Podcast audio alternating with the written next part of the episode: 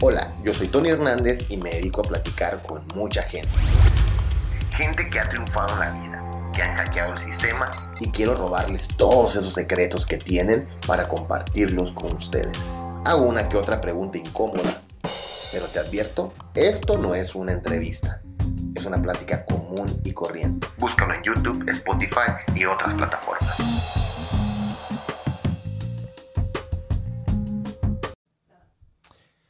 Pues estamos con Diana y Tania, dos muchachas que la verdad tengo rato siguiendo su cuenta de TikTok.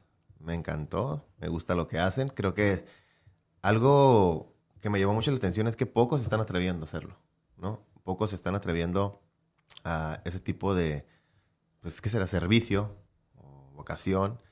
Y, y para empezar, dices, ¿de dónde sale? ¿Por qué? Porque no es como que hay escuelas que se dedican. A ver, ustedes, a lo mejor yo voy a empezar a, a ver cosas que no entendí o no quiero hablar de más. Ustedes explíquenme de qué se trata lo que hacen, de qué así, en la esencia, eh, como cuando dicen, a ver, yo no vendo, eh, yo no soy doctor, yo vendo esperanza de vida, ¿no? O sea, ustedes acá pónganse románticas y digan qué es lo que realmente venden. Yo te puedo dar la explicación técnica y en un momento que Tania te explique así en, en palabras mucho más sencillas, pero TipTop es una agencia de consultoría en imagen estratégica especializada en siete áreas de la imagen, desde imagen personal, profesional, física, pública, digital, ambiental y corporativa.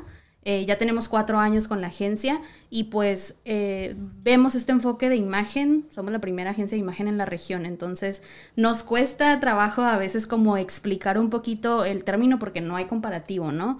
Eh, pero vemos la imagen no como moda, como el mito, como esta idea preconcebida que todo el mundo tiene de imagen, sino como una estrategia entender por qué es importante cuidar nuestra imagen, no por vernos bien, sino por pensar en qué estamos comunicando. Ah, ok. A ver, ahora Tania, tú ponte ahora el lado romántico. Eh, nosotros iniciamos TipTop con una idea de poder aportar, de poder ayudar. De hecho, la historia inicia con imagen profesional. En un inicio era solamente esta área, era específicamente currículums, era en lo que más poníamos atención porque era nadie nos enseña. Y de ahí se fue creando esta filosofía de poder transmitir eso que no nos enseñan en la escuela y que es fundamental y que muy pocos tienen el acceso a esta información, no necesariamente por la parte económica, sino porque nadie nos dice que es importante hablar de temas de imagen, hablar de temas de cómo cuidarla y para nosotros algo que van a escuchar mucho en TipTop es justo una palabra que mencionaron que es esencia. Para nosotros es clave respetar la esencia y que a la hora de hablar de imagen no se va a tratar de cambiar a la persona, sino se va a tratar de potencializar ciertos elementos. Entonces, eso es tip top, es trabajar la imagen en las diferentes áreas que comenta Diana, cuidando la esencia. ¿Qué quiere decir? Pueden estar seguros que si entran a tip top no van a salir otra persona, pero sí van a salir mejor. Ok, dijiste algo bien interesante que me gustó, que tiene que ver con el currículum. El currículum, bien, como bien dijeron, nadie te enseña a llenarlo, ¿no? Pero también el currículum puede convertirse en una falsa expectativa o una baja expectativa o una muy alta, o sea, bueno, es expectativa.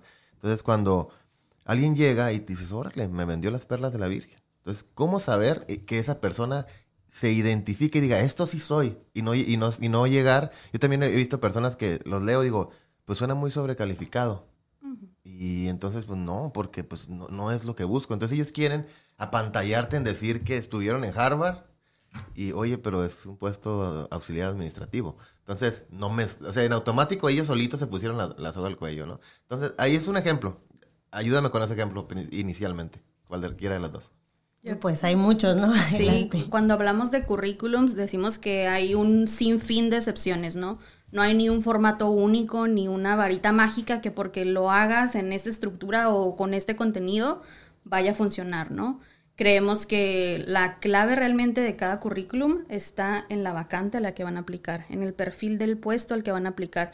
¿Por qué? Porque a lo mejor todo el mundo estamos acostumbrados, o, o, eso sí nos dicen en la escuela, tener muy buen currículum y haces uno muy bueno, elevado, como, como tú dices, ¿no? Disfrazado las palabras de que, que vean que son muy pro y que yo soy el candidato ideal. Sobrecargado, ¿no? Pero estás aplicando para una vacante que a lo mejor no necesitas eso. Lo que deseas comunicar o el reclutador, el gerente de recursos humanos, lo que tiene que ver es que tienes actitud de servicio, ganas de aprender. A lo mejor es, es un recién egresado y eso no quiere decir que tu currículum como que va a estar vacío, ¿no? Hay muchas formas de comunicar precisamente lo que vaya acorde como al puesto. O sea que tú tienes que tener un currículum para, depende de la vacante, en pocas palabras, por ejemplo, no, yo estoy en el área de, de mercadotecnia, ¿no? Y pues le entiendo a la comunicación, le entiendo a la publicidad, le entiendo mucho al copywriting, le entiendo, o sea, entonces yo tengo que convertirme en, ese, en esa vacante siempre y cuando la quiera, porque también de repente nomás porque ando buscando chamba, pues creo que es una falta de respeto para, para um, la empresa, ¿no?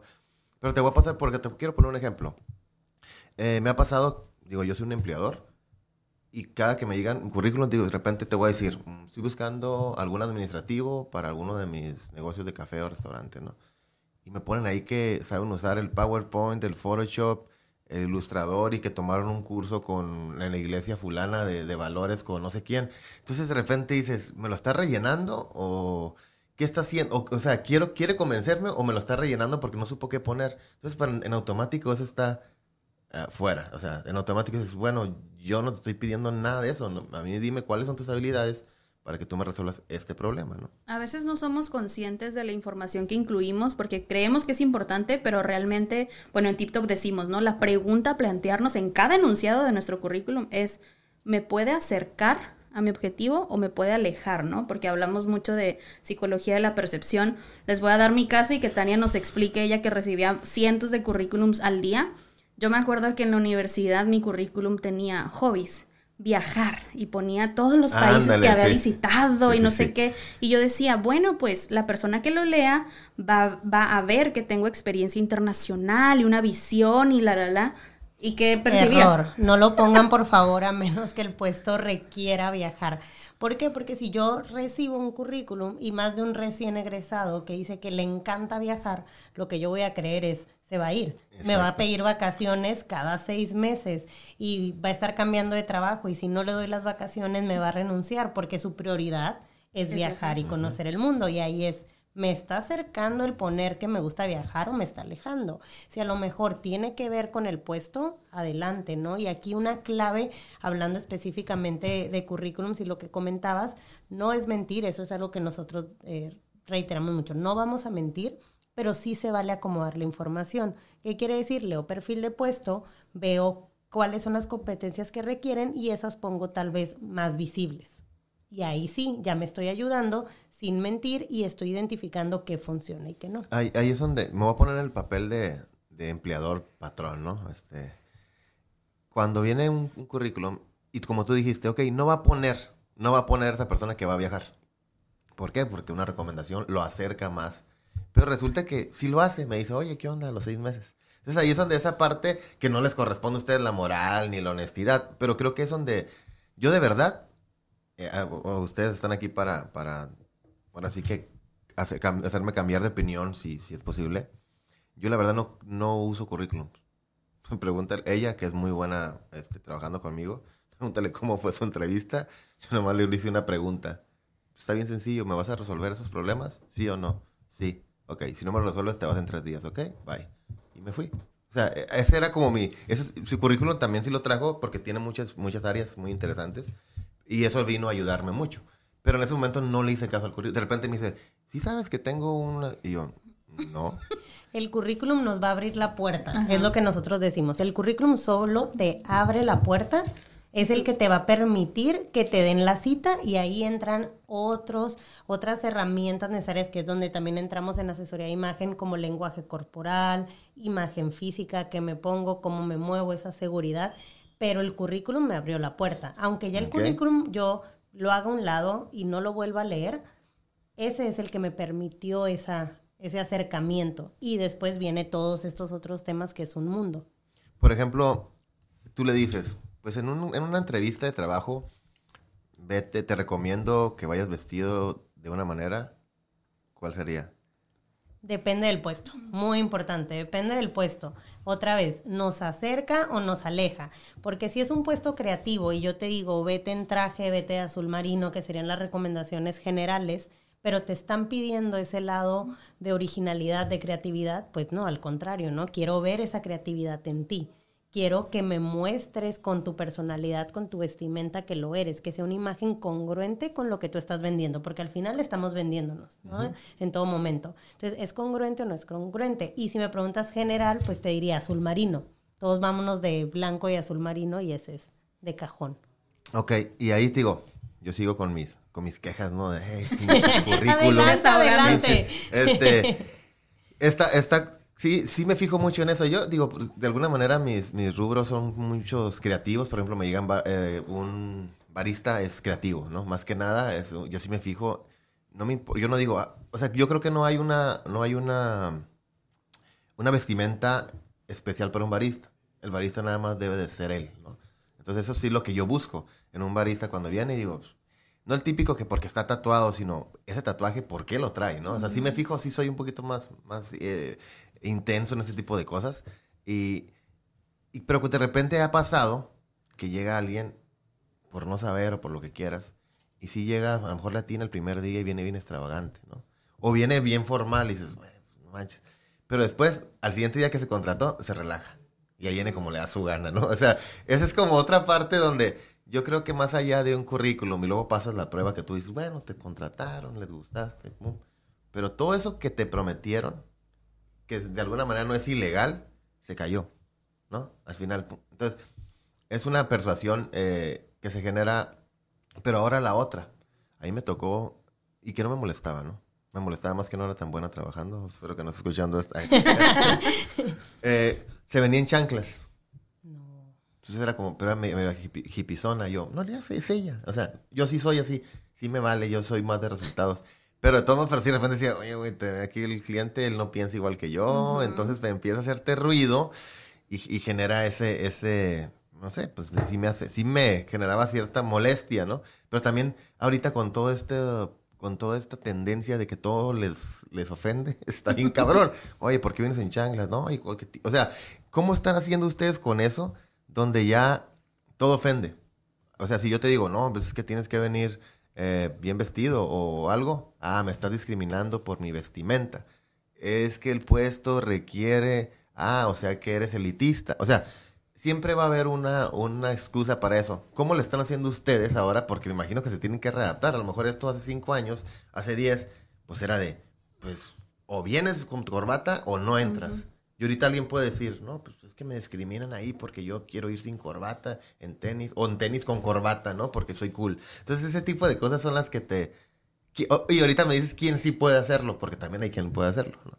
Es el caso de muchas organizaciones que se enfrentan a eso, ¿no? A lo mejor sí cuentan con un uniforme, pero pues hay muchas variantes, que si los accesorios, que si el cabello, que si el calzado. Decimos que no hay mejor forma, o sea, como para que, la empresa para que no se enfrente a ese tipo de situaciones de que, oye, tú es que un externo te lo diga y no te lo diga porque como así es y si no lo cumples estás metido en un problema, sino para comprender qué significa, qué significa que tu uniforme sea así o qué significa que traigas ciertas líneas, ciertos estampados, ciertas formas. La experta es Tania en semiótica del vestuario eh, cuando logramos entender que estamos comunicando con nuestra vestimenta, que tú traigas una camisa a cuadros, ¿sabes lo que significa, Tony? No. No, ni idea, ¿verdad? Nada más tú la viste y... Yo, yo, te puedo decir qué significa. Significa que me la traigo porque puedo. porque nadie me va a decir nada. O sea, realmente, o sea, realmente es como, yo sí no estoy pensando en, en... Pero yo entiendo que a otras personas, pues va a decir, yo tengo que ir a Doc. ¿no? Entonces yo realmente no, no me, no me clavo en esas cosas. Los cuadros, por ejemplo, lo que comunican es estructura. Entonces, cuando la otra persona ya lo entiende, ya hasta puede armar sus outfits como estratégicamente, ¿no? Que están comunicando. Pero, te digo, no vas por el mundo diciéndole, me puse una camisa cuadros porque hoy quiero comunicar estructura. Pero el subconsciente de las demás personas sí lo percibe. ¿Es de alguna manera como, más formal que sea de cuadros? ¿O no necesariamente? No. porque ha pasado ¿Te ha pasado que yo todos los días uso playera, camisa, lo que... La verdad, yo sí soy de lo que se me ocurre ese día. Tengo así mi closet y lo agarro y me pongo lo primero que, que me venga en gana, de verdad. ¿eh? Pero de repente yo le atino algo sin querer, agarro una camisa y de repente, ¿a dónde vas? Y yo, ¿de qué o qué? ¿Qué hice? Sí, pues, ¿qué, vas a hacer hoy? Y yo, ¿por qué? No, pues la camisa. Y yo, ¿cuál camisa? Y yo me volteé a ver, pues es una de las que tantas que tengo. Entonces, ese es uno sin querer, pues estás comunicando algo, porque yo ni al caso, yo llego y estoy en la computadora y si me preguntan, ¿y ahora qué vas a hacer? O sea, si es esa, eso que dices tú, estás comunicando algo que yo en mi caso ni sé que estoy comunicando, ¿no? Porque al final todos comunicamos algo. Queramos o no queramos, estamos comunicando. Es nuestra decisión si lo hacemos de manera estratégica o si va a ser casualidad. Pero a mí me gusta ponerlo así. Si los arquitectos, si los mercadólogos, si los diseñadores, si los diseñadores de interiores se preocupan por qué está comunicando cada cosa, ¿por qué nuestra vestimenta no lo haría? Somos seres visuales y al final comunica. Y yo siempre les digo, ¿eh? no quiere decir que todo el tiempo estoy pensando qué va a comunicar mi vestimenta. A lo mejor en fin de semana me voy a relajar. Pero es importante conocerlo porque si voy a ir a una reunión, tengo que ver a un cliente, qué mejor que hacerlo con estrategia. Y es eso, ¿no? Que la gente lo nota. A lo mejor no lo voy a hacer el 100% del tiempo, pero sí, sí me van a tomar fotografías, si voy a tener una entrevista. Bueno, pues cuido esos detalles para reforzar el mensaje que estoy enviando con palabras o con lenguaje corporal. ¿Ok? ¿Quién sí puede brincarse las trancas? Digo, imagino que todos, porque pues ah, me vale, ¿no? Y ya. Pero obviamente, eh, en cuestión de resultados y objetivos, ¿quién sí puede eh, brincarse las trancas? Brincarse, por así decirlo, yo diría alguien que ya tiene una reputación armada. Si tú, porque yo, o lo repetimos mucho en TikTok, puedes llegar a este objetivo sin semiótica del vestuario, tal vez, o por decir un ejemplo, sí, pero te va a tomar más tiempo. Porque la credibilidad va a tomar más tiempo, porque no estás siendo congruente en los mensajes que envías. Si eres congruente es más rápido. ¿Quién se puede brincar las trancas? Pues alguien que ya invirtió muchísimos años en su reputación, en su ¿no? mensaje. Pues bueno, ya, pero a lo mejor si hubiera tomado todos los otros elementos, hubiera sido más rápido. Aquí es, la clave es, no quiere decir que para comunicar autoridad, por ejemplo, tenga que estar de traje todo el tiempo. Tengo que ser congruente. Ese es lo importante. ¿Qué quiero comunicar? Y armar todos los elementos. Para alguien congruente va a ser tenis y para alguien imagen congruente va a ser eh, zapatillas. Y son igual de válidos, dependiendo del objetivo. Ok, esta tendencia, me- yo me, me baso mucho en, en las tendencias y es, digo, así es como he hecho el café, he hecho el otro restaurante, he hecho la- el, el- este podcast, he hecho, o sea, todo es en base a tendencias, es con la manera en que yo huelo eh, los negocios o los emprendimientos, ¿no? Pero ahora los jóvenes, por ejemplo, desde que se puso de moda o de- desde que Mark Zuckerberg, para ser más claro, y Steve Jobs pusieron de moda el, el jeans con tenis y playera. Es como, pum, todo se echó a perder. O sea, es como cuando dicen, oye, pues yo para qué estudio si, si Steve Jobs, Mark Zuckerberg y, este, bueno, estos no estudiaron la universidad, se salieron. Sí, güey, salieron de Harvard, ¿no? La UABC, ¿no? Entonces, ese, ese- ese es, el, ese es lo que digo yo con, con, con esto, ¿no? Es como, ok, sí, pero es Mark Zuckerberg. O sea, es- ¿qué le vas a decir, güey? Como, es, ahora, sigue siendo una tendencia, una ola que jala lo que ustedes están proponiendo. Pero es que también, o sea, hay de jeans a jeans y hay de tenis a tenis, ¿no? De hecho, te, te va a dar risa porque hoy en la mañana este, le digo a Tania, Tania, ¿me, me dejas ponerme tenis? Ella me tiene obligada a usar tacones Ay, todos los días. creer. Ahorita bloqueada de va- todo. Va a estar cancelada. Y, y me dice, le digo, ¿me, me puedo poner tenis? Te prometo que son los bonitos, los limpios, los blancos, todo. Y ella, de que- y me pone ella, yo me quería poner jeans, que jamás ande en jeans. Y fue como, ok. Entonces te digo, Ah, hay, sí, hay, sí. hay formas como de, de, de balancear un mensaje y también acorde al contexto, ¿no? Tal vez si nos hubieran visto llegar en taconadas como andamos entre semana, es como, como vemos la parte de nuestros estilos, el riesgo, ¿no?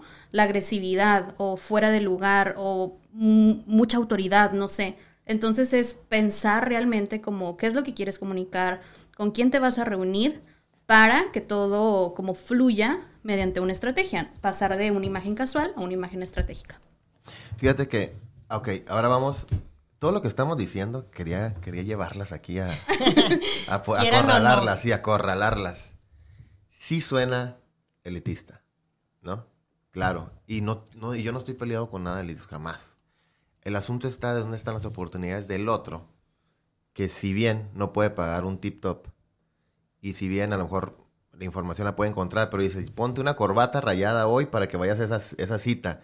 Güey, ¿de dónde la saco, cabrón? O sea, y empieza toda esta parte donde eh, egoístamente nos olvidamos porque nosotros ya tenemos una nueva realidad, tenemos, somos privilegiados. Ya estar aquí, eh, tomándonos un cafecito y ustedes tengan el espacio, el tiempo de, y que sean libres de venir a este espacio, ya, ya son unas privilegiadas y yo me cuento en ello, ¿no? Entonces, pero hay quien no, quien anda peleando, como dices tú, ese camino, y como dices tú, te va a facilitar el camino. Yo te voy a poner un ejemplo. Eh, yo sí tuve un camino muy duro y hace, ¿qué te gusta? casi 10 años, no tenía ni para comprarme zapatos, ¿no? Eh, me emprendí, me fui solo y me compré unos Panam porque estaban cool. Y como estaban cool los Panam, se miraban como, ah, no hay pedos tan cool, pero me costaban 200 pesos, ¿sí me explico? Entonces, sí, sí hice esos truquitos, ¿no? Como, híjole, pues ni modo, o sea, este, no me alcanza, no tengo por unos buenos zapatos. Me hacía el cool con eh, unos Panam, este, me compré mis tres camisas bordadas, que ahorita no las soporto, ponerme una camisa bordada con, con mis marcas. Pero en ese momento sí era como, lo hacía porque no tenía ropa, de verdad no tenía ropa. Eh, los tres jeans y con ese me las jugaba y entonces pero yo lo viví, lo viví en carne propia y supe lo difícil que era eso. Entonces, pero hay muchísimos y miles y miles de personas que, como dices ahorita, oye, el, camino es, eh, te va a facilitar el camino. No, su camino ya está bien cabrón. No solo es la ropa, no solo cómo va a llegar, no solo si tuvieron educación. Entonces, ¿qué, qué se puede hacer por ellos? O sea, porque al final, como dices tú, lamentablemente te juzgan por cómo te ves, por cómo llegaste, eh, qué ropa traes, las marcas. Ahorita me gustaría hablar de las marcas como tal dentro de, esto. Eh, pero sí me gustaría hacer énfasis en esto porque al final esto es una herramienta, no solo para aquellos que pueden ir en zapatillas o en, jeans o en X, sino para los que no pueden. Me gustaría también darles un espacio. Sí, eh, la parte de imagen física es una de nuestras áreas. Otra área muy fuerte que tenemos es lenguaje corporal. Yo soy fan del lenguaje corporal, me certifiqué en esta área y esto es muy importante porque porque una cosa es la vestimenta, ahorita vamos a hablar de marcas precisamente que hay eh, es, mi, es mi punto. Pero hay otras herramientas, hay otras formas y se entiende. Eh, nosotros tratamos de ser muy comprensivos. De hecho, en todas nuestras asesorías es como tú dices, ya es un privilegio que estén en las asesorías y aún así es tú dime en qué tiendas compras y de esas te voy a armar tus atuendos. No tiene que ser de marca.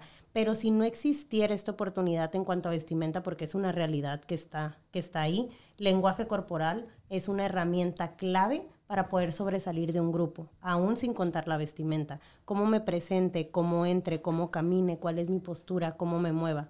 ¿Cuál es la buena noticia del lenguaje corporal? Claro que hay certificaciones, claro que hay entrenamientos, nosotros los damos, pero ahorita tenemos algo a nuestro favor, que es el Internet. Todo está allá afuera. Todos tenemos la oportunidad de irnos capacitando con herramientas que son gratuitas y lenguaje corporal es una de ellas que está muy fuerte. Nos estás diciendo que el lenguaje corporal te va a salvar, vas a, como quien dice, a distraer la atención de si no traigo la camisa fulana o, de acuerdo al, al, objetivo, como dices tú, si quieres lograr este objetivo con, con este empleador o con este cliente, entonces el lenguaje me salva. ¿A eso te refieres?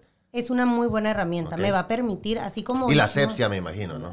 sí, o sea, porque sí, o sea, sí, también, porque de repente, oh, sí, mucho lenguaje corporal, pero ese es otro, yo creo que es otro tema que ni siquiera se tiene que tocar, ¿no? Eso es como por lógica y por regla humana. Hay una frase que, que, que utilizamos bastante que dice que el sentido común es el menos común de los sentidos, ¿no? Y cuando hablamos de imagen estratégica, hablamos mucho de percepción. Y para alguien puede representar algo muy bueno y para la otra persona va a percibir algo totalmente distinto, ¿no?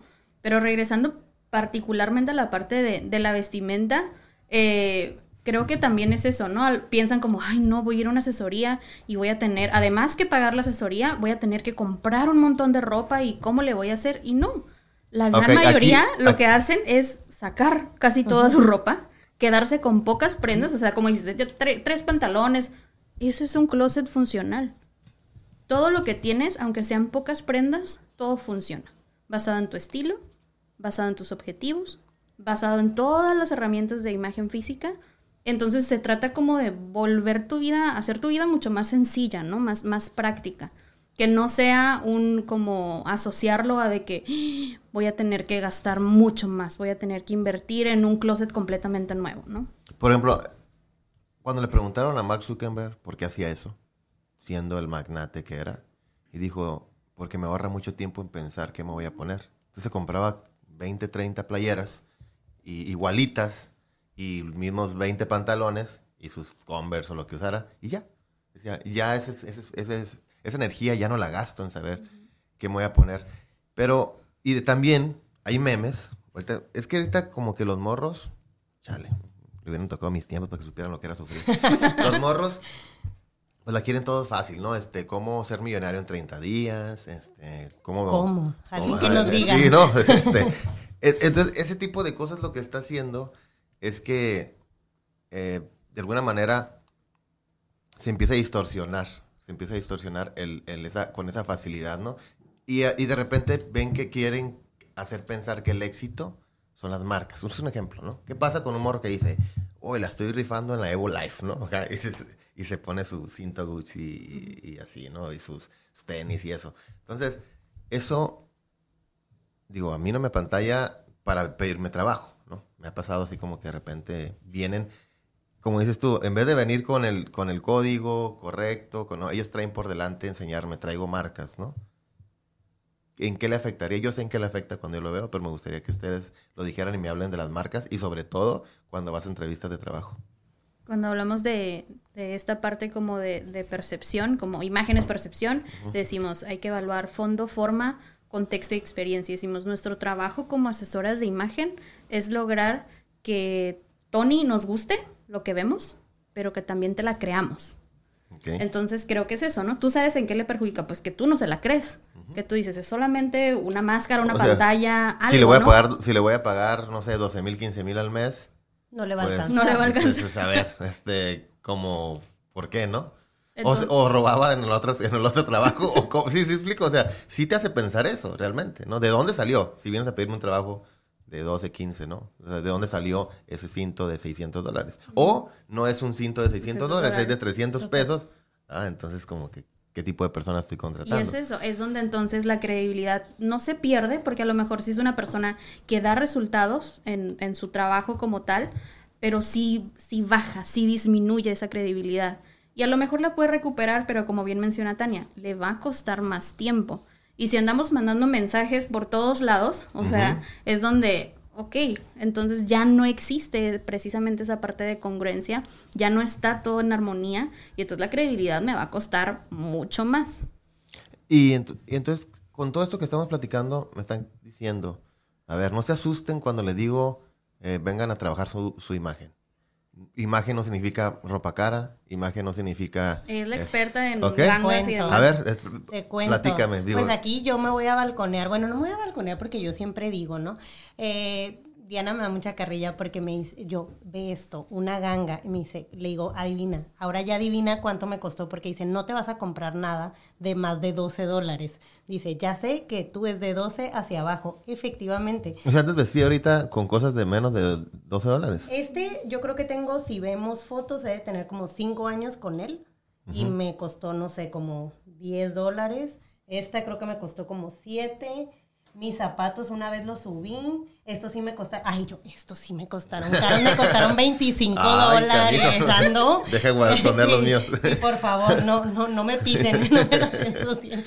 Y los pantalones, creo que estos sí me costaron como 30 dólares, ¿no? Porque son las prendas en las que uno invierte. Pero digo, hay cada quien también va a ver y está bien quien tenga o quiera gastar en todas sus prendas, tal cantidad también es válido.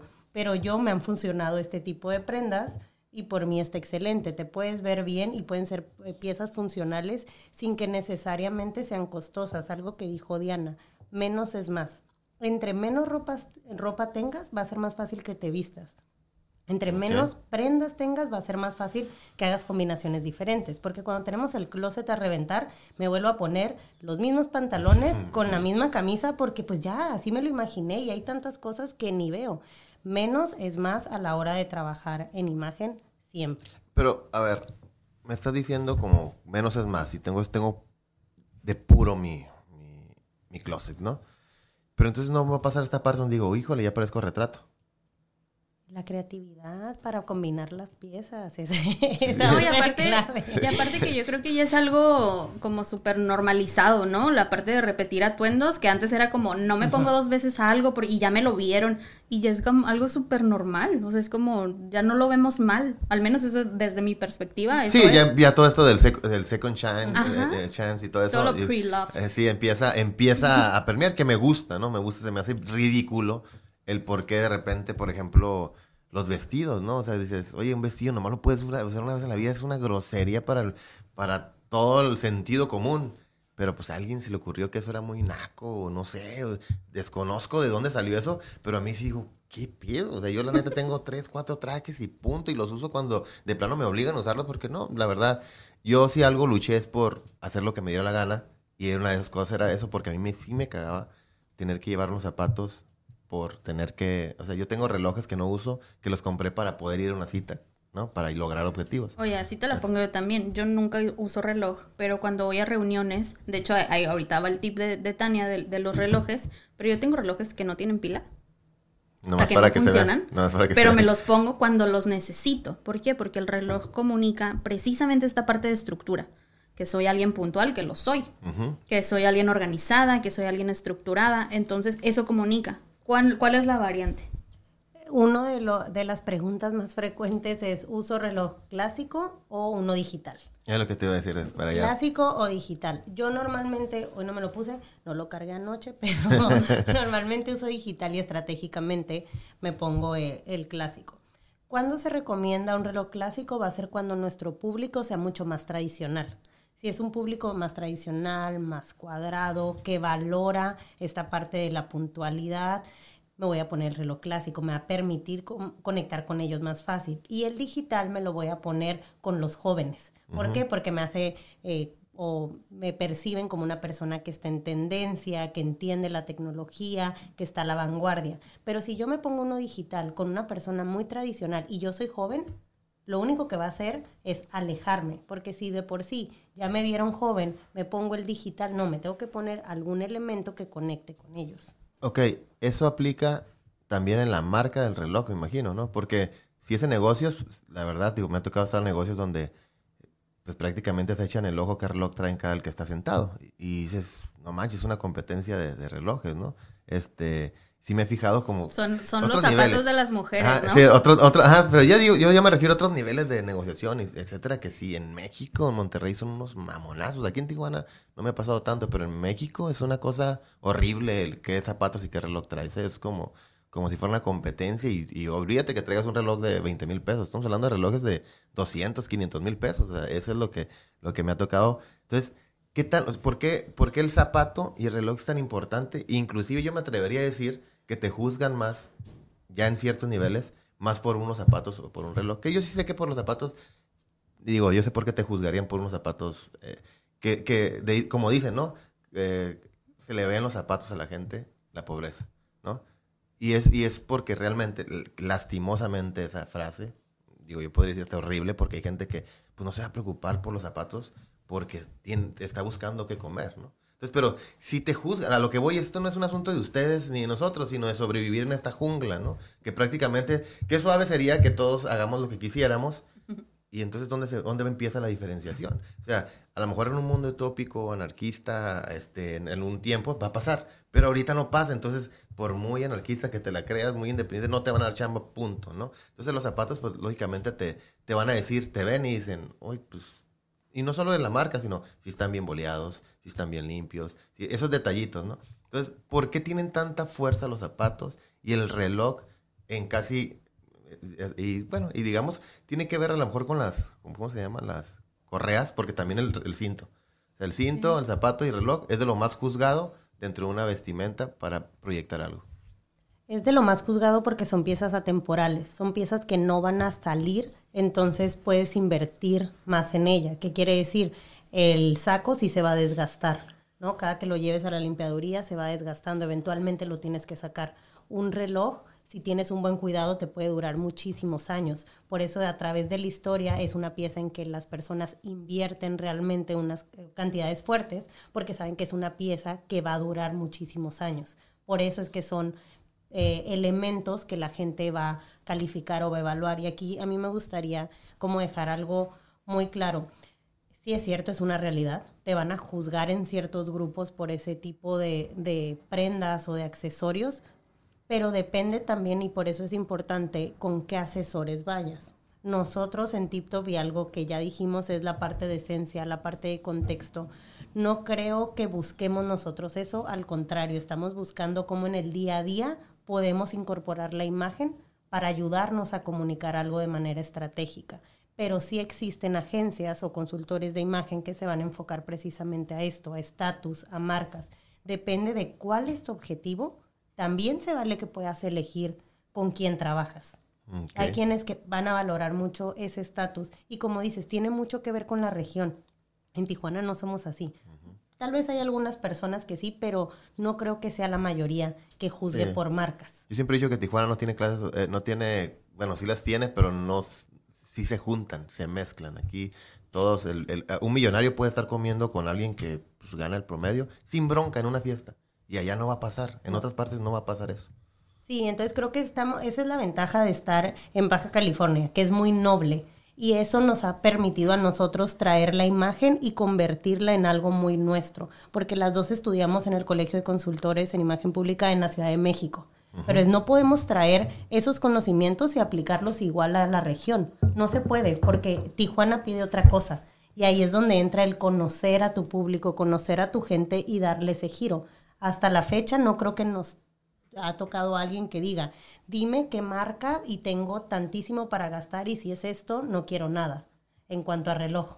No nos ha tocado. A lo mejor existe, pero no es la prioridad cuando alguien trabaja su imagen, por lo menos aquí en la región, y eso nos ha permitido adaptar la información que recibimos a nuestra región, a nuestra ciudad.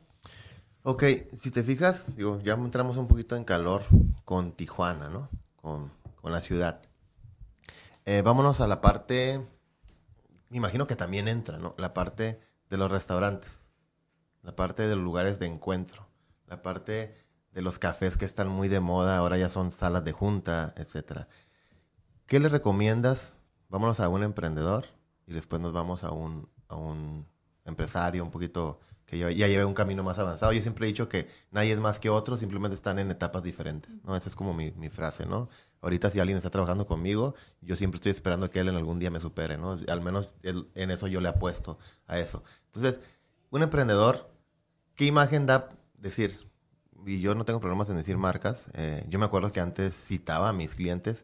Cuando yo vivía más para el lado del Insurgentes, pues me la, me la aventaba en un baristi de, de Macroplaza o me la aventaba en un de volada, ¿no? Era como, oh, te veo en el de volada, así como que ahí nos queda de pasadita, es que no tengo oficina, no manches. O sea, porque se vale, ¿no? Y, ese camino lo traigo muy recorrido. Entonces, los puntos de encuentro, ¿qué tan importantes son en esta? ¿Qué significan esos puntos de encuentro? Pues aquí es el, mero mole de Tania en, cuanto a imagen ambiental, que ahorita explicará cómo todo, todo lo que comunican los espacios, ¿no? Pero en temas de reuniones, digo, nosotros también lo, lo vivimos. O sea, el primer año de TipTop eh, las dos seguíamos trabajando en, otros empleos, como los fijos. A mí me tomó un año tomar la decisión como de, renunciar a, ese empleo y dedicarme el 100% a TipTop. A Tania unos meses más. Y teníamos una oficina en San Diego. Estábamos pagando una renta porque ella vive allá, yo estaba trabajando allá. Y pues todos nuestros clientes, o el 80, 90% están en Tijuana, ¿no? Entonces yo decía, Tania, ¿cómo estamos pagando una renta en San Diego? Que apenas nos alcanza. Y además, tengo que irme a Tijuana a atenderlos a un café. Mm. Pero porque no podían cruzar entre semana, todo, ¿no? Entonces fue así, en una semana yo le dije, mira, Tania, yo esta semana busco oficina en Tijuana y nos cambiamos a Tijuana. Pero ¿cómo nos...? Y así pasó. ¿Cuál fue nuestra, eso fue en el 2020, el año pasado, cuál fue nuestra gran noticia, o no tan gran? Nuestra gran de todos. Que al mes empezó la pandemia. O sea, nosotros encontramos una oficina en febrero de 2020 marzo de 2020 empieza la pandemia y entonces nos vemos enfrentadas a qué va a pasar, ¿no? Nos encerramos por los 40 días establecidos y, eso, pero cambia precisamente. ¿Por qué? Porque al tener ya una oficina para nosotros recibir, atender y adaptar a las necesidades de nuestros clientes, todos decían, les está yendo súper bien, ¿verdad? Qué padre les va, ya tienen muchos clientes, se ve una oficina muy padre. Entonces todo eso cambia. tú que decías de los cafés, eh, por ejemplo, una de mis mentoras, que es, que es una en Ciudad de México, una consultora en imagen digital, decía, ¿no? Yo me sentía fascinada de estar trabajando en un café. Yo decía, qué padre mi estilo de vida. Y en un momento que se mete un coworking, todos le dicen, ya te está yendo súper bien. O sea, cambia precisamente en la percepción de los demás el como, bueno, ya le alcanza para una oficina, ¿no? Entonces... Significa algo. Ajá, y por ejemplo, también nosotros en todo, todos esos elementos sí comunican y sí pueden cambiar la percepción. Que alguien tenga que hacer cita en, en un lugar, pues dices, pues su tiempo es valioso, ¿no? O sea, todo esto es lo que vemos mucho en psicología, la percepción, pero ahorita voy a dejar que Tania les explique de, de los espacios por lo que comentaste de como de los cafés y restaurantes. Sí, en cuanto a imagen ambiental, estamos, bueno, a mí me gusta decir lo que es la psicología de los espacios qué comunica el espacio y cómo me va a ayudar a reforzar el mensaje o me puede alejar. ¿Qué quiere decir? Y regreso al mismo ejemplo. Si soy una persona creativa y los llevo a un espacio totalmente estructurado, ¿dónde me van a creer que soy creativo? Tengo que armar un espacio que hable de creatividad. Aquí vemos las pinturas, vemos colores, da la idea de que existe una persona creativa en el espacio, que disfrutan esta parte de ser natural, a que si viéramos un reloj en madera cambia totalmente. Me habla de que es una persona tradicional, estructurada, que valora muchísimo el tiempo y que si llegamos dos minutos tarde va a existir un problema.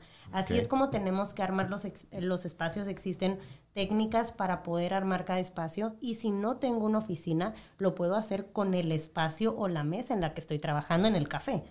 Que es cómo va a ser mi libreta, cómo es mi pluma, qué color tiene, todos estos elementos aplican exactamente igual si tengo un espacio determinado, en este caso una oficina, o si estoy atendiendo a alguien en un café en caso de que esté empezando. Cambia mucho la percepción si el cliente ve que en cuanto entramos el barista me saluda. Dice, ah, es conocido, le da ciertos puntos. Si ya está la mesa apartada donde me voy a sentar en el café, a lo mejor tuve que hacer un trato antes, pero adelante, esta va a ser nuestra mesa o alguien me, llevó a la mesa, cambia totalmente igual como cambia el color de las paredes en una oficina. Hay muchos elementos. Vamos a, vamos a hacerle un paquete de bajo presupuesto a los algún emprendedor. Hay que hacerle un paquete de bajo presupuesto donde le digamos, a ver, eh, te voy a poner, eh, vamos a crear el, la persona, ¿no? Vamos a, vamos a crearla.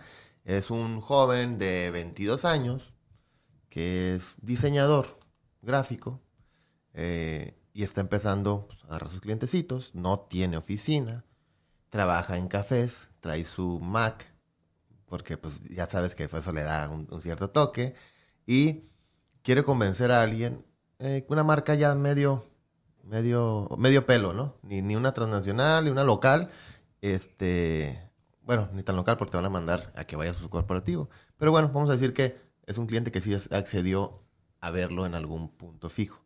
¿Cuál tendría que ser su outfit y su, ahora sí que su ambiente, ese que dices, prepararlo debajo de tu presupuesto, tomando en cuenta el equipo que va a usar, los tenis que va a usar, la ropa que va a usar, la libreta que usa, la pluma, porque de repente a mí me encantan las Bics. Me encantan cómo escriben, pero yo, he, yo he hecho ahí algunos unos trucos de quitarle la punta a una pluma más bonita para ponerle, porque me encanta cómo escribe la Vic, ¿no? Pero yo sé que también si yo con una Vic, como que no me van a tomar muy, la verdad, no me van a tomar muy en serio. Entonces, todo eso que dices tú, que de hecho ahorita traigo una eso me veo más tecnológico porque traigo una que se, que se borra, que es una, una libreta que parece de normal, de verdad, pero se borra.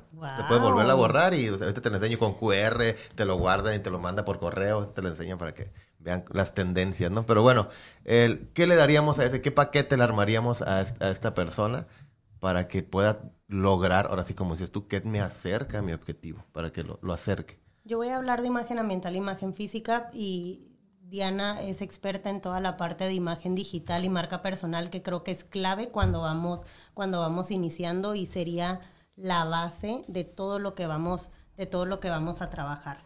En cuanto al tema de imagen física, vestimenta, ¿qué me voy a poner? Uno depende de cuál es el giro, quién es mi cliente. Estamos hablando que es un diseñador, yo quisiera ver a alguien creativo. ¿Cuál es el tip? Tenis tipo piel, tenis de tela cambian totalmente la percepción. Puedes traer tenis, pero si son tipo piel, que ya hay en todos los costos, A ver, ¿cuál se sería. ¿cuál sería un, un, un tenis tipo piel? O sea, dame un diseño como tal, como los, los, esto, los, los Max Air que están de moda, los Nike, ¿ese tipo de te refieres? No, hay de muchos, ¿eh? Hay hasta tipo Converse, pero son como en tipo, tipo piel, en caso de que sea una persona muy creativa. Si es alguien que ya está tratando con clientes mucho más tradicionales, pero se va a poner tenis, existe la marca Cole Hand, que son estos tenis que tienen suela como de tenis de correr, Ajá. pero es, el- si lo ves por arriba, es un zapato clásico, El ¿no? zapato tenis, sí, sí lo he Ujú, visto. que son también tipo piel. Entonces yo me iría con estos. Si van a usar mezclilla, tiene que ser azul oscuro. De preferencia alejarnos de la mezclilla, pero ah, yo sé que hay quienes aman la mezclilla, entonces que sea en un tono azul oscuro y una camisa de botones con un suétercito en V. Suficiente. Va a comunicar autoridad porque vemos el cuello, vemos los botones, vemos el pico de V, pero vemos esa frescura, esa la parte de originalidad, de creatividad en los tenis, en la mezclilla, sin caer en lo fachoso. Si lo voy a recibir en un café, voy antes, hago un trato con la persona, me presento para que me salude desde, desde que yo voy a llegar para apartar una mesa. De preferencia le puedo hasta preguntar con tiempo qué café va a querer para tenerlo listo. Si no, llego ahí, pero tengo mi espacio determinado. En cuanto a libreta, se recomienda una que sea sólida. Tú no sabes a tu cliente qué le gusta, qué no le gusta, qué le molesta. Me voy por algo eh, sólido y una pluma que también sea sólida, lo siento, pero que no sea la Vic, ¿no? Cuando dices una libreta sólida, es decir, no le pongo mi, mi calca de metálica en, en la, No. en, la, en, la, en la libreta, ¿no? Porque a lo mejor, uy, este rockero loco, que porque Bueno, se la pones atrás porque a veces esos son como esos puntos de, de comunicación de que, ah, ¿a poco te gusta? A mí también, ¿no? Y ya. Salvo que se sea algo da. muy clásico, si pones Beatles a lo mejor vas a conectar, ¿no? Dices, ah, sabes que ellos no son, no polarizan tanto, y dices, ah, pues eh, a, a la mayoría les gustan los Beatles, entonces, ah, mira, conéctate, oh, sí, oye, estás bien morro, te gustan los Beatles, qué raro, entonces, ese es el punto que dices, ¿no? De, de comuni- ok. Que ahí entra toda la parte que trabaja Diana. En la parte de imagen digital decimos, no sé, o sea, ya Tania les dijo cómo vestirse y qué tener y todo, pero yo les digo, habla mucho porque seguramente te van a buscar desde antes, ¿no? Te van a buscar en tus redes sociales, en las plataformas digitales. Mm, Eso se me Y había ojo, porque alguien dice, no, pues sí, yo en mi LinkedIn, para el que tenga LinkedIn, pues tengo mi foto súper profesional y, y todo muy padre. Mi Facebook privado, Instagram privado, porque no quiero que se enteren de mi vida personal, no sé. Pero por algún motivo hablas con esa persona por WhatsApp. Y tiene una foto informal, informal, informal. ¿Qué pasa? ¿Credibilidad? Ya, se Baja. Se cayó. ¿Cómo Es como usar un que- filtro de Snapchat, ¿no? Entonces es cuidar, nosotros decimos como unificar la fotografía y que sea, no tiene que ser una fotografía bonita como tal, sino una fotografía funcional. Que comunique todas nuestras fotografías, que es un servicio que tenemos, está basado en semiótica del vestuario, lo que comunica tu vestimenta, en lenguaje corporal, las poses que tienes, en imagen ambiental, lo que está detrás de ti, y también pues ya como el resultado final, ¿no? ¿Cuál es tu objetivo? ¿A qué quieres aspirar? ¿Qué es lo que quieres comunicar? Pero es eso, muchas veces es lo que pasa.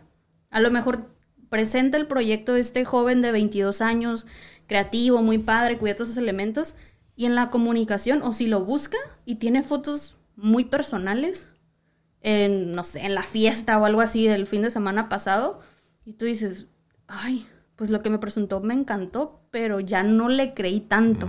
Ya, ya como que hubo un ruido, ¿no?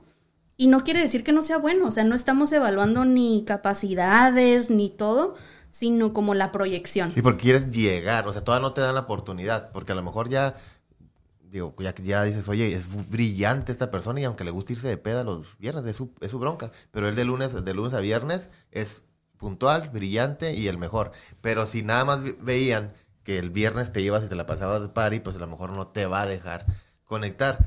¿Qué pasa con eso? ¿Qué recomendación le das ahorita que, con que, que abriste un tema que no sé por qué se me está pasando? Ya ves, todo por no usar mi libretita así bonita que dijeron.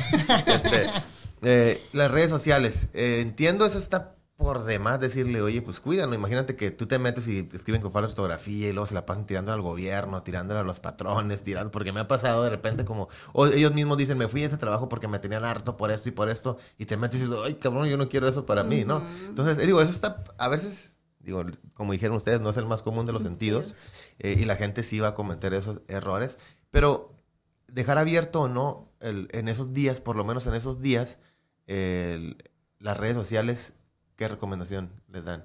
El tema de redes sociales es súper sensible, ¿no? Y, y, polémico. ¿Por qué? Porque tener tus redes sociales públicas lleva una responsabilidad muy grande en cuanto al contenido que compartes porque te expones. Porque tú no sabes porque tú no sabes si a alguien le va a gustar. De hecho, dicen que una buena marca personal, pues es como polar, ¿no? O sea, o te aman y te siguen y todo, pero tienes a los que te odian y te odian con todo su ser. Eso es como una buena, no les tienes que gustar a todos o no te tienen que odiar. Eso es una buena marca. Es, una, buena marca personal. O sea, que te amen o te odian, ¿no? Pero, ¿por qué te pasa? bueno, pero bastante. Entonces, pero, pero es eso, ¿no? Eh, hay personas que dicen, ok, cuando hablamos de como branding personal en, en temas de marca, no estamos hablando tampoco ni de conocimientos ni nada, sino de visibilidad. ¿Qué tan visible quieres ser? Entonces, como yo les digo, el nivel oculto es el más cómodo, es ser, alguien como low profile, mis perfiles pues privados, y les digo, y es el más feliz, porque no te vas a exponer a la crítica ni nada. Pero a lo mejor en toda nuestra vida, en otras etapas de nuestra vida familiar, de pareja, académica, hemos estado a niveles ocultos y no tiene nada de malo. Pero si en temas profesionales tú te quieres ir a un nivel en demanda, o sea, que tú te vuelvas como ese referente cuando estén buscando un tema como tal, o sea, un experto en, sí te tienes que exponer, sí tienes que ser más visible, sí tienes que ser público y tener muy buen estómago. Sí, muy buen estómago, ¿no? Porque es eso. Tú no sabes un día, tú piensas que lo estás haciendo, te levantas un día y hay un escándalo en redes sociales con tu foto y tu nombre. Llevo como tres en este año, ¿eh? bueno, el año pasado. Entonces es, es eso, ¿no? Este, hay personas que van con nosotros que dicen, ok, ya las voy a hacer públicas y a los seis meses dicen, sabes que no, no, este, está pesado. O sea, está pesado, entonces mejor las vuelvo a hacer privadas. Es, es todo... Y también pues el contenido, ¿no? Tania se enfrentó a eso pasar de un perfil privado a un público y, ¿Cómo los ajustes. Con Muy bien, ya no subo tantas cosas en la fiesta. Ya ahora sí como que te, como que te detienen, ¿no? Sí, eh, fue todo un tema si lo hacía eh, público, pero imagínate, pues soy su alumna de todos los días, tenía que, tenía que cumplirlo, tenía que hacerlo, pero sí viene con una responsabilidad. Y algo que me dijo Diana desde un inicio es, no se trata de que dejes de ser tú, no se trata de que dejes de compartir de tu vida, al contrario, hubo un tiempo que me dijo, estás compartiendo solo de Tip Top, ¿dónde está Tania, no? Porque me fui al otro extremo. Y es, no, ayuda mucho compartir también sobre ti, que te conozcan, pero con eso viene la responsabilidad de cómo quiero que me perciban. A lo mejor me encantaría que ustedes sepan que me gusta salir, que me gusta eh, socializar, estar con amigos, pero hay de contenido a contenido, ¿no? Okay. Da, da, tu ejemplo. El de la botella. es que siempre veo el mismo. Que no es lo mismo el boomerang dan, eh, con el cheers, con el vinito o con el tequila o lo que sea, estarme empinando la botella, ah, ¿no? O sea, no es lo mismo. Ahí es donde viene esa responsabilidad de qué tanto comparto y que no, pero pues así es la vida. Eh, tú dijiste que fuiste, te tocaba revisar currículums cientos todos los días, ¿no? Ok. ¿Cuál era tu proceso para que la gente sepa? Porque a veces no saben cuál es el proceso yo no he revisado tantos como tú y tengo un proceso, pero me imagino que ustedes sí conocen el grueso de cómo lo hace la gente. ¿Cuál es el proceso?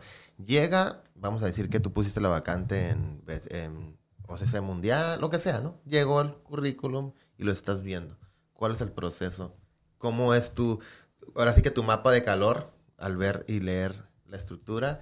¿Y, y tú qué haces mientras lo lees? ¿Qué investigas? ¿Qué revisas? ¿Qué tanto profundizas? ¿En qué momento dices, ah, se van a agüitar, se van a agüitar. Dale, porque este es, este es bien importante, este tema.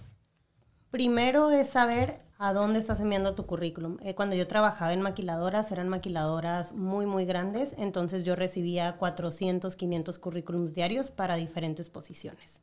Desde ahí tienes que estar consciente que no van a leer a detalle tu currículum. Si hay 500 y aparte tienes que hacer entrevistas y tienes otras actividades, imposible que yo lea 500 currículums en un solo día.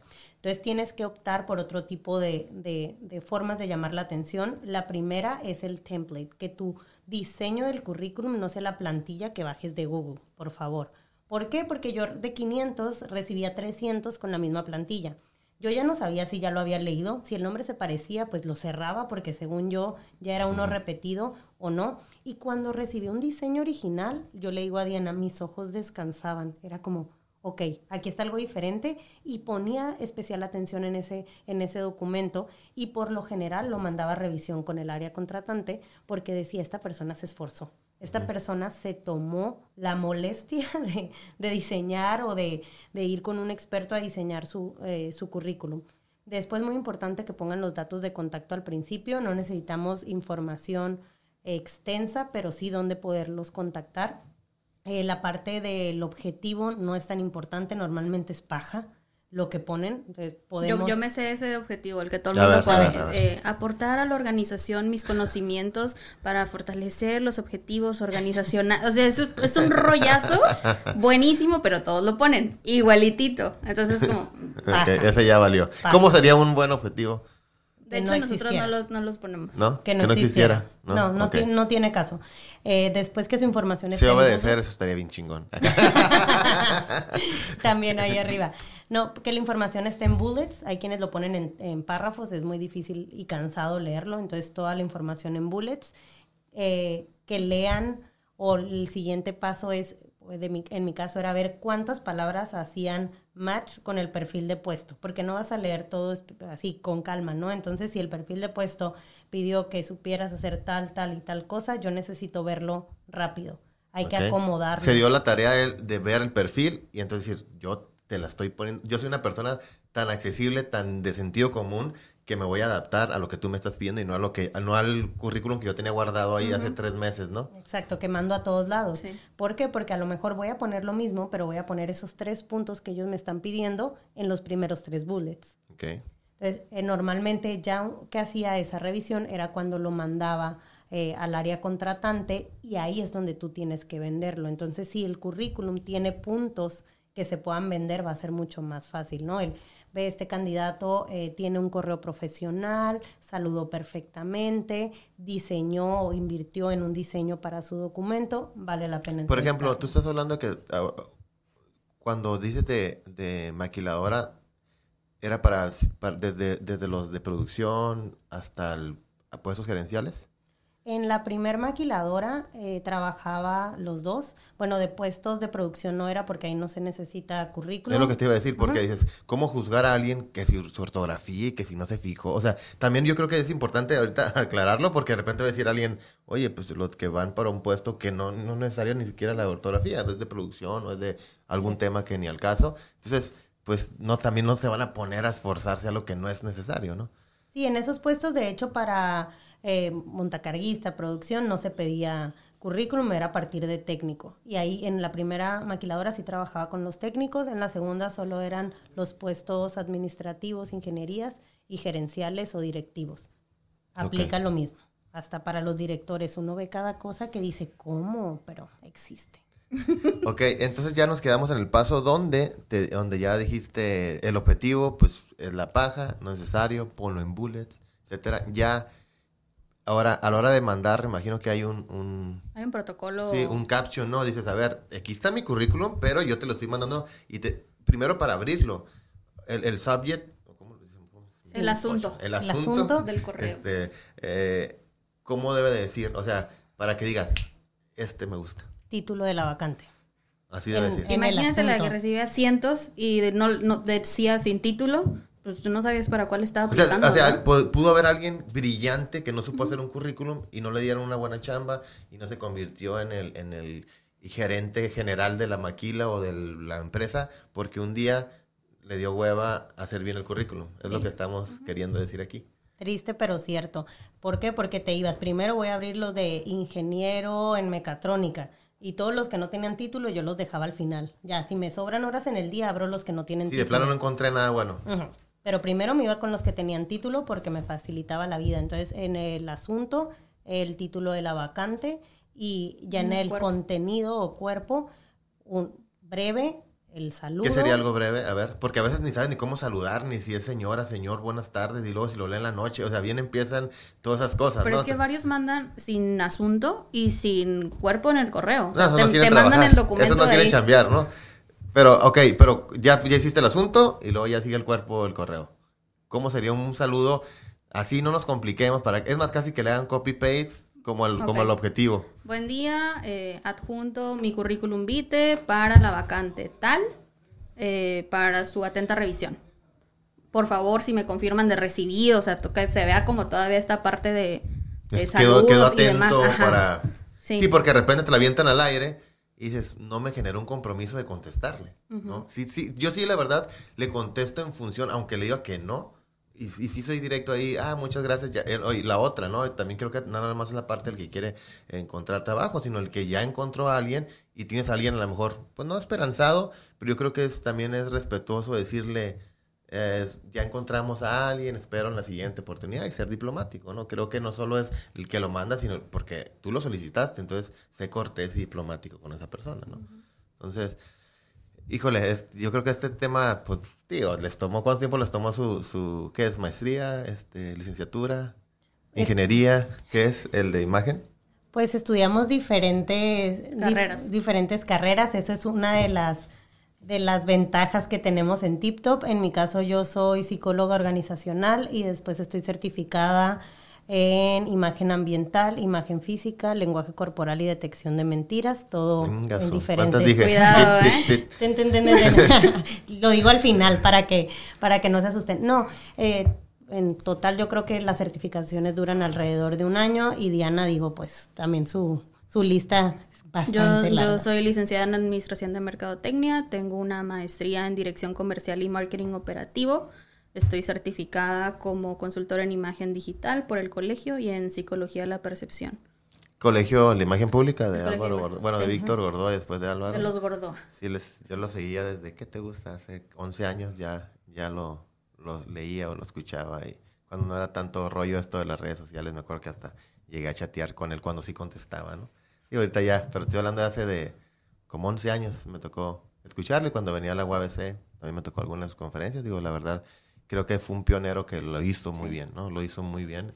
No sé cómo lo está haciendo ahorita, ahorita ya obviamente pues empiezan a salir nuevos, pero en ese momento la neta se la rifaba chingón, ¿no? Y más en las campañas, los análisis de campaña, que esos a lo mejor los podemos en otra, en otra y tendría que ser muy, muy, muy cerca, si quieren, y si está dentro de sus capacidades, porque no desconozco hasta dónde llega, hacer un análisis de los candidatos, ¿no? De, de- de la imagen de los candidatos, si quieren, lo hacemos, lo tendríamos que hacer rápido, ¿por qué razón? Porque ya estamos en, en Ya a finales acerca. y eso ayuda también a, pues a, a mí a mí me gusta siempre, no me gusta decir vota por fulano, sino, porque si te- los diferentes medios que manejo es como, voten y ya, yo no te la pongo ahí. Y este dijo, y este está mal, y está bien, y este también está bien, pero está mal también. Eh, hay información, no hay excusa, hay información. Y ya escojan, hay que escoger bien, porque estamos en un momento horrible en Tijuana donde se debe escoger muy bien y saber a, a quién vamos a poner al frente, ¿no? Entonces, digo, estaría interesante, desconozco, ustedes me dirán si está dentro de sus Sí, capacidades. nosotros en TipTop estamos conscientes, y al tanto, mejor dicho, de los asesores particulares de, de cada uno de estos como eh, candidatos a diferentes puestos y, y lo vemos, ¿no? Nos encanta, pero en, en TipTop intentamos como abordarlo desde la percepción. Este, siempre ponemos como, no sé, foto de tal candidata, de tal candidato y te preguntamos, ¿lo conoces sí o no? Nuestra audiencia mayormente es joven y varios ni siquiera los conocen, ¿no? Les decimos, si, si no lo conoces, ¿a qué crees que se dedique? Eh, ¿Cuántos años crees que tenga? ¿Confiarías en él? Toda esta parte como de percepción y uy, Nos hemos llevado Sí, no, por ejemplo, digo, el, alguien que yo creo que es, que es definitivamente es, de, es harina de otro costal o se cosa aparte, como dicen, pues es Hank, ¿no? En este caso, pues sí, no importa el análisis que haga, o sea, es, es todo un personaje y, y ese es su personaje y eso es lo que lo tiene como candidato. Yo creo que también hay, hay cosas que dices, bueno, por más que lo juzgue, pues lo conoce el 99% de la gente, ¿no? O sea, es como esa parte donde ya tienes que hacer un análisis aparte, ¿no? Pero ya hay otros donde dicen, oye, el camino, él ya tiene un camino recorrido, el otro tú no lo tienes, entonces tú construyelo, ¿no? Y esa es la parte donde entro en conflicto con estas nuevas generaciones donde quieren adelantarse al camino, ¿no? Quieren primero el Ferrari en vez de empezar, pues, con el Uber, ¿no? Para, para llegar. Hay otro tema que también tiene que ver con imagen, que ya luego lo digo, este tema está como para que vengan cada semana, ¿no? Este, hablar sobre la puntualidad, ¿no? Yo tengo una bronca con la puntualidad que me jalo los pelos, me enojo. Júntate puedo- conmigo, Tony. Sí, No, me darían de- miedo. No, no, no, sí, de plano es si tú puedes hacer lo que quieras menos ser impuntual. Y no con ustedes, y con el invitado sí lo, sí lo juzgas, punto, y la, me- la verdad, la mayoría ha sido puntual, la mayoría sí lo juzgas, sí, sí, este, y también la tolerancia, ¿no? Oye, iba aquí y, y se Es me... primera eh, impresión. No, no pasa nada, ¿no? Pero sabes hasta dónde. Entonces, y eso va en, en cuanto a los, a los empleados, ¿no? Yo, ya- yo terminé, me cambió mi estructura, porque como son puros moros creativos eh, de, de la vida, o sea, libre, me cambió la estructura de trabajo, que me tuve que adaptar a ellos. Más flexible. ¿sí? Entonces dije, bueno, vámonos por objetivos, objetivos diarios. Este, yo no, no necesito que, te- que esto se cumpla y hagan lo que les dé su gana. Así, casi, casi, váyanse mucho, la- porque así me llevo con ellos, ¿no? La realidad es que somos, nos llevamos como, como amigos, como compas, y rompemos muchísimas reglas que a mí me gusta romper, ¿no? Entonces, si te fijas, el ambiente es como de, no sé, llegan y temprano y se ponen a, a pegarle al costal y hacer ejercicio y tienen baños para bañarse y se meten a la oficina y no sé a qué hora se meten, si entran a las 10, a las 9 y media, si fueron a bañar, o sea, ya es como dice, esto no es una oficina, esto no es un, ya de plano, ¿no? Entonces sí, hemos cambiado varias reglas que te tienes que adaptar, pero también hasta dónde, ¿no? Digo, no todos los días se van a encontrar con alguien que está dispuesto a, a irse a los objetivos. El mercado ahí está, porque yo porque los tengo a un lado, pero que hay de un patrón que tiene 10, 20 empresas, no es como que, ah, ya que se pongan a pegarle al costal y se pongan a jugar, pues no va a suceder eso, ¿no? Entonces, digo, este, este tema, la verdad, me podríamos aventarnos horas, siempre me aviento cerca de una hora. Este, espero volverlas a invitar, de verdad, creo que van a surgir temas y también propóngamelas porque de repente hay cosas que yo las vi porque me gusta lo que hacen, es un tema que, que, que creo que vale la pena, es importante porque como dices tú, es una herramienta que te ayuda a llegar a tus objetivos en una jungla donde pues, necesitas muchas armas, ¿no? Entonces no se trata de que si eres más, si eres menos, si te vas a ver mejor, si, si eres un elitista, si- no, se trata de que eso te va a acercar a tu objetivo porque así se mueve el mundo y el mercado y punto, ¿no? Y va, va- no va a faltar quien, quien brinque y pues brinquen todo lo que quieran. La realidad es que ahí te quiero, vete ahí afuera y ahí, ahí te van a paliar, ¿no? Entonces, ustedes propónganme también, yo estoy abierto, me interesa este tema eh, de ustedes, lo digo, lo digo en grabación. Este, cuando tengan un tema que crean que vale la pena, pues vemos si podemos armar algún espacio, ¿no? Pues mientras creo que con este eh, tocamos varios temas muy, muy interesantes y les agradezco su visita. Muchas gracias a ti, Tony. Gracias Muchas gracias y aquí nos seguiremos viendo seguramente. Ya dijeron, pues, adiós. Nos vemos.